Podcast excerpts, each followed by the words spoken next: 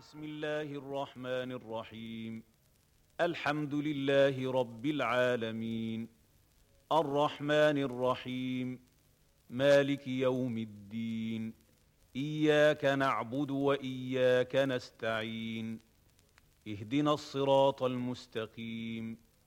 صراط الذين أنعمت عليهم غير المغضوب عليهم ولا الضالين.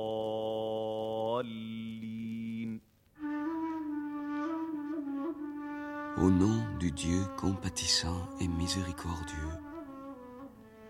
louange à Dieu, Seigneur de l'univers, le compatissant et le miséricordieux, souverain du jour du jugement. Toi seul nous adorons. De toi seul nous implorons l'assistance.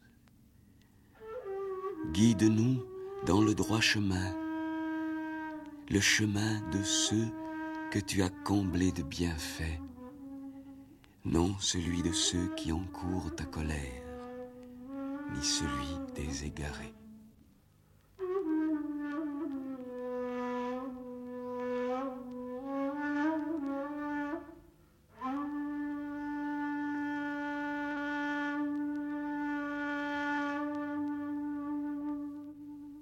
Quand on entre dans une mosquée, que ce soit à Lahore ou Casamance, au Caire ou en Afrique du Nord, la profane que je suis dans le domaine qui est le vôtre, Olivier Marc, vous qui êtes euh, architecte et psychanalyste, eh bien la profane que je suis euh, s'étonne à la fois de la prodigieuse différence et en même temps de l'extrême ressemblance de ces mosquées. Bien sûr, euh, l'âme en est commune, Pourriez-vous nous expliquer comment ces ressemblances l'emportent sur les différences? Il me semble qu'il faut faire là appel à la considérable homogénéité spirituelle, si je puis dire, euh, de l'islam. En fait, il y a à travers toutes ces variantes de formes une identité d'esprit considérable dans l'islam. On ne voit pas euh, dans l'architecture musulmane de différences, ou tout de même dans l'architecture religieuse musulmane, de différences aussi considérables que entre une église pré-romane et une cathédrale gothique.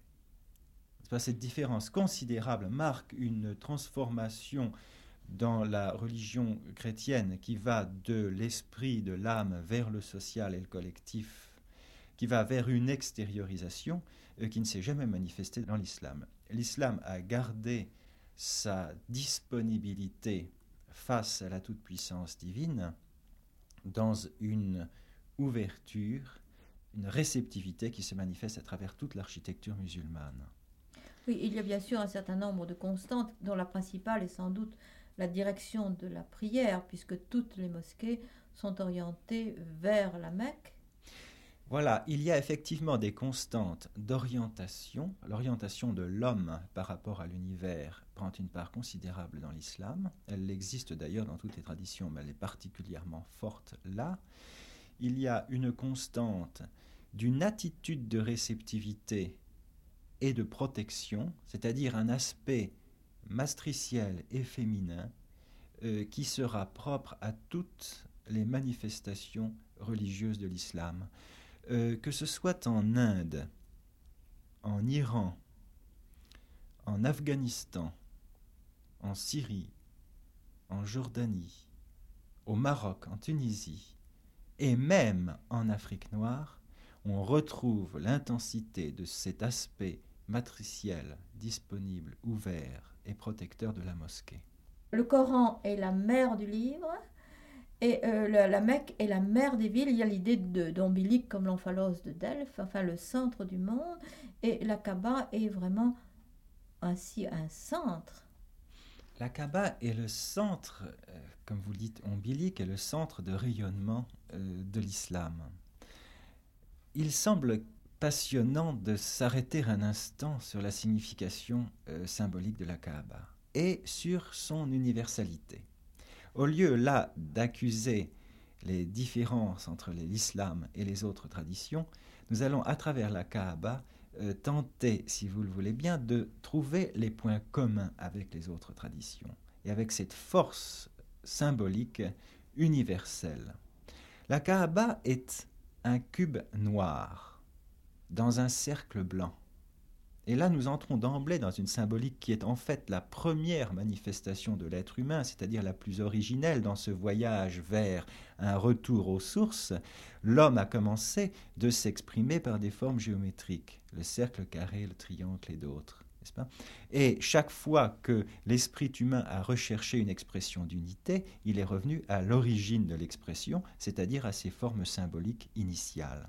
Or, ce cube noir symbolise en fait, comme le carré, la condition de l'homme en opposition avec le cercle du cosmos, de l'univers, du divin. L'homme se mesure en tant qu'opposé, puisqu'il en a été arraché par la naissance, en tant que séparé de l'unité primordiale symbolisée par le cercle de lumière, par le cercle blanc, il se trouve dans une condition opposée noire face au cercle blanc. Mais dans les cas de réunification collective de la psyché, on trouve cette expression du cercle blanc et du carré noir ayant le même centre, c'est-à-dire l'être qui a refait son unité avec l'unité primordiale. La Kaaba est effectivement cette quadrature du cercle réalisée en ce point central, qui trouve en son centre, en son axe, qui est l'axe le centre du cercle et le centre du carré, l'origine d'une colonne, c'est-à-dire d'une élévation verticale, d'un point de départ ascensionnel de la psyché réunifiée, et la pierre noire de la Kaaba des origines. Oui, d'ailleurs, la, la Kaaba a toujours été considérée comme un axe, comme un point de rencontre entre la terre et le ciel. Et ce que vous disiez tout à l'heure me fait penser aussi aux tombes, aux tombes des saints. Parce que c'est un cube, vous savez, les, tombes qu'on rencontre dans la campagne, dans, tout le pays, euh, dans tous les pays musulmans, c'est toujours un cube surmonté d'une coupole. Alors il semble donc, d'après l'interprétation que vous donniez, que euh, ici il s'agit de la condition humaine qui aspire au ciel, que c'est une attente que l'être dans le carré aspire au cercle, alors que à la Mecque, c'est déjà une, c'est une réalisation. La Mecque est le lieu de réalisation. Et c'est pourquoi ce lieu de pèlerinage a une telle force. Ce qu'on appelle au Maroc, par exemple, le marabout, qui est le lieu d'habitation du saint homme, est aussi, comme cette ombre auquel vous faites allusion, un cube surmonté d'une coupole, c'est-à-dire d'un demi-cercle. Et c'est cette rencontre, cette tentative d'unification euh, du carré et du cercle ou du cube et de la sphère euh, dans l'espace. On retrouve cette notion-là partout. Oui, la Kaaba étant un aboutissement, il n'y aura donc pas de symbolisme de passage vers la Kaaba. Ce symbolisme du passage, on va le retrouver dans la mosquée avec la, porte. En effet, vous situez exactement toute cette dynamique créatrice de l'islam et de l'architecture musulmane, dans laquelle L'architecture de la mosquée va être une architecture de porte, c'est-à-dire de passage de l'être qui est sur terre et qui regarde vers le ciel. Cette porte est en même temps la porte du ciel, n'est-ce pas? Et c'est la porte du ciel par l'intermédiaire de la Mecque. Autrement dit, l'architecture musulmane de porte fait converger toutes ces portes vers le mirab, qui est la porte symbolique, la porte sacrée, la porte par laquelle le corps ne passe pas, mais qui mène l'esprit vers la Kaaba de la Mecque. Et là, à la Kaaba même, il n'y a plus de porte, puisque l'être s'y trouve dans la situation d'unification. Il y a l'élément ascensionnel de la réunion du corps et de l'esprit, ou de la matière euh, et de l'esprit du corps et de l'âme ou de la matière et de l'esprit. Le mihrab est d'ailleurs une porte vide, bien sûr, puisque, comme vous le savez, la théologie musulmane est essentiellement une théologie négative, c'est-à-dire qu'on ne peut rien finalement dire de Dieu, on débouche vers quelque chose d'absolument transcendant. Enfin, derrière cette porte qui est une, qui est une direction, puisque c'est elle qui indique l'orientation de la prière, la Qibla, cette porte est en somme absolument vide. Rappelez-vous par exemple cette euh, merveilleuse mosquée de Sultan Hassan, avec ses différents niveaux de portes.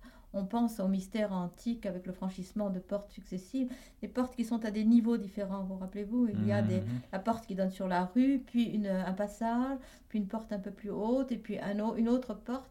Et finalement, on arrive à ce mirabe qui donne la direction de, de, de la Kaaba. Et alors on trouve là, à travers cette symbolique de la porte, euh, la notion du franchissement. Euh, c'est grâce à vous d'ailleurs que j'ai découvert cette fameuse porte de la grande mosquée de Konya, euh, où la porte est encadrée d'un motif décoratif qui se prolonge sur les côtés de la porte, puis se noue au-dessus de la porte pour monter jusqu'au ciel de la mosquée. La porte est lien. Pas? On trouve là donc à Konya l'expression de la porte en tant que lien cette notion de la porte et du franchissement se retrouve encore une fois dans toutes les traditions, mais là, elle est exaltée à son suprême degré et l'architecture musulmane devient une architecture à la fois d'attente, de passage, elle est à la fois statique dans la mesure où elle est ouverte à la toute-puissance et à la venue ou à la participation d'Allah, mais elle est aussi tout l'effort de tension du musulman vers la Mecque, c'est-à-dire vers la rencontre avec l'unité. Ce qui domine la mosquée par son volume, son espace, c'est la coupole et la cour, c'est-à-dire deux principes, l'un protecteur féminin, c'est le Dieu protecteur, et la réceptivité féminine du fidèle face à ce Dieu protecteur, n'est-ce pas, tout puissant. Et en contrepartie, l'élément érectionnel, érigé, euh, est le minaret qui exprime toute la tension vers le ciel, toute l'aspiration au ciel. C'est ce qu'on retrouve sous une autre forme dans la flèche de, nos cathédrales. Mais euh, il semble que dans l'islam, il y a quelquefois un très grand nombre de minarets dans une mosquée, mais la proportion et le volume du minaret est toujours inférieur à la dimension de la coupole et de la cour. C'est-à-dire que le principe ascensionnel qui va vers est moins important que le principe qui attend et reçoit. Vous savez que quand on prie, enfin, on ouvre les mains. Voilà. On ouvre les mains pour recevoir la grâce comme une, comme une pluie. Et euh, je pense que ce symbolisme va même en-delà d'une architecture sacrée, puisque la maison musulmane elle-même est fermée au monde extérieur pour s'ouvrir euh, vers le ciel par le, le patio avec son, miroir d'eau. Exactement. En réalité, ce que on trouve au plan collectif et religieux le plus pur dans l'expression de la mosquée se retrouve au niveau de la maison, c'est-à-dire de la cellule familiale, où l'image type qu'on pourrait se faire de la maison musulmane, bien que ce ne soit pas absolu, euh, est une maison fermée sur le dehors, comme vous le disiez, ouverte sur un patio qui est le lien, justement, cette vasque qui relie, qui fait pénétrer le ciel et l'univers dans la maison et au cœur de la maison, et au centre en général de ce patio se trouve une fontaine qui unit le principe de vie du jaillissement de la fontaine, un principe fécondant, à la coupe, la vasque, qui reçoit cette eau du jaillissement, unissant ainsi le masculin et le féminin, et la pièce d'eau servant aussi de miroir, de reflet du ciel. Alors on trouve là cette union des principes masculins et, féminins dans une unité, dans une situation de réceptivité, dans une attente de la descente du ciel. Et ceci au centre de la maison. C'est vraiment l'expression de la vie et de l'unité au centre du foyer. D'ailleurs, cette idée de centre, on le retrouve aussi dans le jardin dans le jardin euh, islamique. Euh, mon maître Louis Massignon a beaucoup parlé du symbolisme des jardins il remarquait euh, d'une manière très pertinente combien l'art des jardins reflète une culture. En effet, le jardin dans l'islam, d'abord, prend une part très importante, tient une part très importante dans l'architecture musulmane, et surtout peut-être en Iran, là ce n'est pas la peine de s'étendre là-dessus sur l'importance du jardin, les poèmes autour du jardin, des plantes et de l'union de l'homme à la nature. Mais effectivement, euh, ce, ce sur quoi il importe d'insister, c'est sur le recentrement, c'est-à-dire le jardin qui, en fait, peut être également associé à cette notion d'un centre, à cette image collective existante dans l'âme humaine, de l'existence d'un centre et d'un centre d'équilibre. Dans le jardin à la française, la nature est totalement euh, mise à la disposition de l'homme, euh, domestiquée, tronquée, taillée, Cette euh, espèce, cette sorte de domination de l'homme sur la nature n'existe pas dans le jardin musulman. et ce qui est merveilleux dans les jardins des mosquées comme dans les jardins des propriétés, dans les jardins des palais de l'islam, c'est que finalement il y a toujours un peu de mauvaises herbes qui poussent parmi les bonnes herbes, il y a toujours des fleurs qui ne sont pas taillées alors qu'elles auraient dû l'être. Au printemps, dans les jardins marocains, euh, les coquelicots sauvages poussent parmi les roses.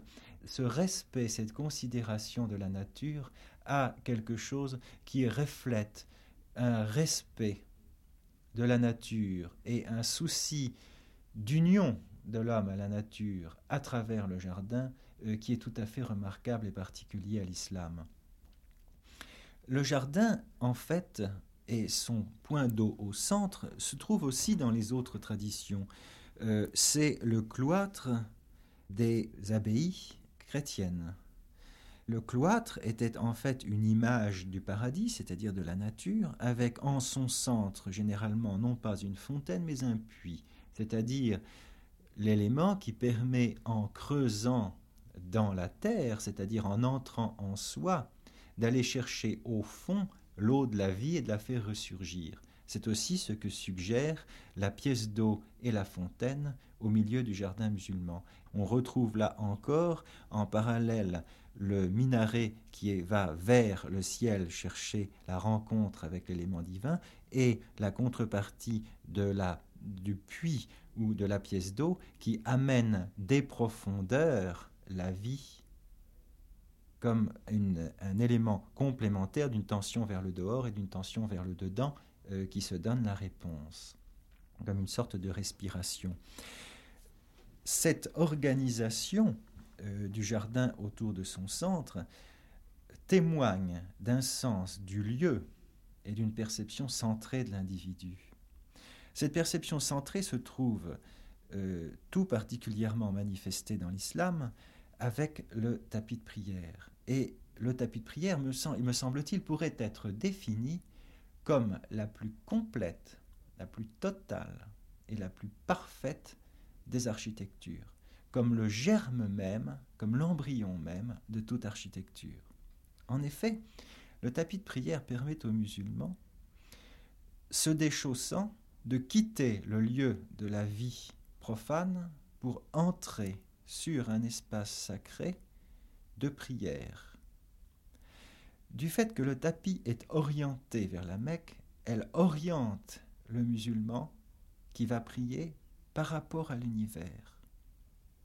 Autrement dit, elle l'isole du contexte profane, lui permet d'entrer en lui-même par l'intermédiaire de ce lieu sacré, elle l'oriente vers la Mecque et de plus le tapis de prière est porteur d'un signe symbolique qui va avoir un sens qui sera soit une porte, soit un arbre de vie. Soit même cette porte et cet arbre de vie sont réduits à l'expression d'un motif géométrique euh, qui va donner et compléter le sens de cet espace architectural. L'homme qui prie va entrer non seulement dans un espace sacré, mais dans un temps sacré. Et je crois que nous retrouvons alors sur les murs même de la mosquée, dans les arabesques, vous savez que l'art, musulman est un art non figuratif, mais euh, qui a laissé une très large place à ce qui peut être le, déploiement de l'instant. Euh, l'arabesque qui court sur les murs de la mosquée, c'est en somme une multiplication de l'instant et d'un instant sacré qui euh, se prolonge et s'enroule d'une manière indéfinie, d'une manière absolument répétée. Il y a un très beau texte de Jacques Berck sur l'arabesque. Vous entrez dans une mosquée. Vous contemplez sur les parois telle ou telle arabesque. Mais vous faites bien autre chose que seulement la contempler. Vous l'écoutez. C'est une psalmodie qui vous entoure. Si vous êtes croyant, vous déchiffrez peu ou prou les formules inscrites. Vous les reconnaissez à tout le moins, car elles chantent dans votre mémoire. Elles ressuscitent en vous cet univers coranique qui est celui de vos commencements, de vos jardins d'enfance, mais encore celui de votre aboutissement, de votre finalité. L'architecture musulmane, il faut le dire, contrairement à ce que j'ai souvent euh, entendu dire, est une architecture dans ses formes, dans sa conception et dans son organisation de l'espace extrêmement simple, dépouillée, voire austère, sortie des thèmes du carré, du cercle ou du cube et de la coupole, de l'expression de la porte et du passage, il n'y a pas d'autres éléments symboliques qui servent de base structurelle à l'architecture musulmane religieuse comme profane d'ailleurs. Mais ce qui a fait dire à certains que l'architecture musulmane est compliquée, c'est la richesse de son ornementation. Or, il me semble qu'on ne peut pas dire de cette architecture qu'elle est compliquée, ni de son ornementation qu'elle est compliquée, justement dans la mesure où elle est répétition perpétuelle de thèmes, comme si cette addition de signes venant les uns après les autres se répercutait d'écho en écho vers le mirabe, pour porter l'âme du religieux vers de cette multiplicité vers l'unité à laquelle il se trouve conduit par l'intermédiaire du mirabe vers la Mecque. À la nuit succède le jour qui façonne les œuvres des âges. À la nuit succède le jour, fontaine de vie et de mort, chaîne des jours et des nuits, fil de deux couleurs, tissé par celui qui est dans la robe de son être chaîne des jours et des nuits, soupir de la harpe de l'éternité, hauteur et profondeur de tous les possibles, révélés par Dieu. Vous êtes mis à leur épreuve, et je le suis aussi. Nuit alternante avec le jour, pierre de touche de toutes choses en ce monde. Pesez sur leur balance, vous et moi, pesez et trouvez trop léger. Nous trouverons, vous et moi, dans la mort notre récompense, dans l'extinction notre salaire. Quel autre sens ont vos nuits? Quels vos jours, sinon seuls, ce long cours vide du temps sans couchant et sans aurore tous les enchantements de l'art ne naissent que pour périr. Toute chose bâtie sur cette terre s'effrite comme le sable. Toutes, intérieures et extérieures, premières et dernières, doivent mourir. Cependant, des lueurs de la vie immortelle luisent en ce lieu où quelque serviteur de Dieu créa en la plus haute des formes, une œuvre dont la perfection brille encore de l'éclat de l'amour, l'amour, source de vie sur qui la mort n'a pas de prise, sanctuaire de Cordoue. C'est de l'amour qu'a surgi ton existence, l'amour qui ne connaît pas de fin, étranger au temps, couleurs, pierre et briques, musique, chant ou parole. Seul le sang brûlant du cœur a nourri ces merveilles. Une goutte de ce sang fait du silex un cœur qui bat. Le cœur de l'homme n'est pas moins haut que le plus haut ciel. Lui, poignée de poussière bornée par cette voûte d'azur. Dieu est Dieu, tel un chant palpite en chaque veine. Grâce manifeste et grâce secrète témoignent en vous pour lui. Fermes sont ses fondations, innombrables ses piliers, tels des palmes déployées sur les sables de Syrie. Une lumière brille sur ces murs et sur ce toit, ainsi que la vie Moïse. Gabriel se tient en majesté en haut de ce minaret, Comment le musulman perdrait-il l'espoir? En professant sa foi, Il est devant Dieu comme Moïse et Abraham. Son univers est sans bornes, ses horizons sans limites. Le Tigre, le Danube et le Nil sont les vagues de sa mer. Fabuleux furent ses jours, étranges sont ses récits, lui qui apporta aux âges révolus l'ordre de s'enfuir, guerrier revêtu de l'armure. Il n'y a de Dieu que Dieu. C'est son âme même qui s'exprime en ces pierres. Sanctuaire des amants de la beauté, puissance visible de la foi.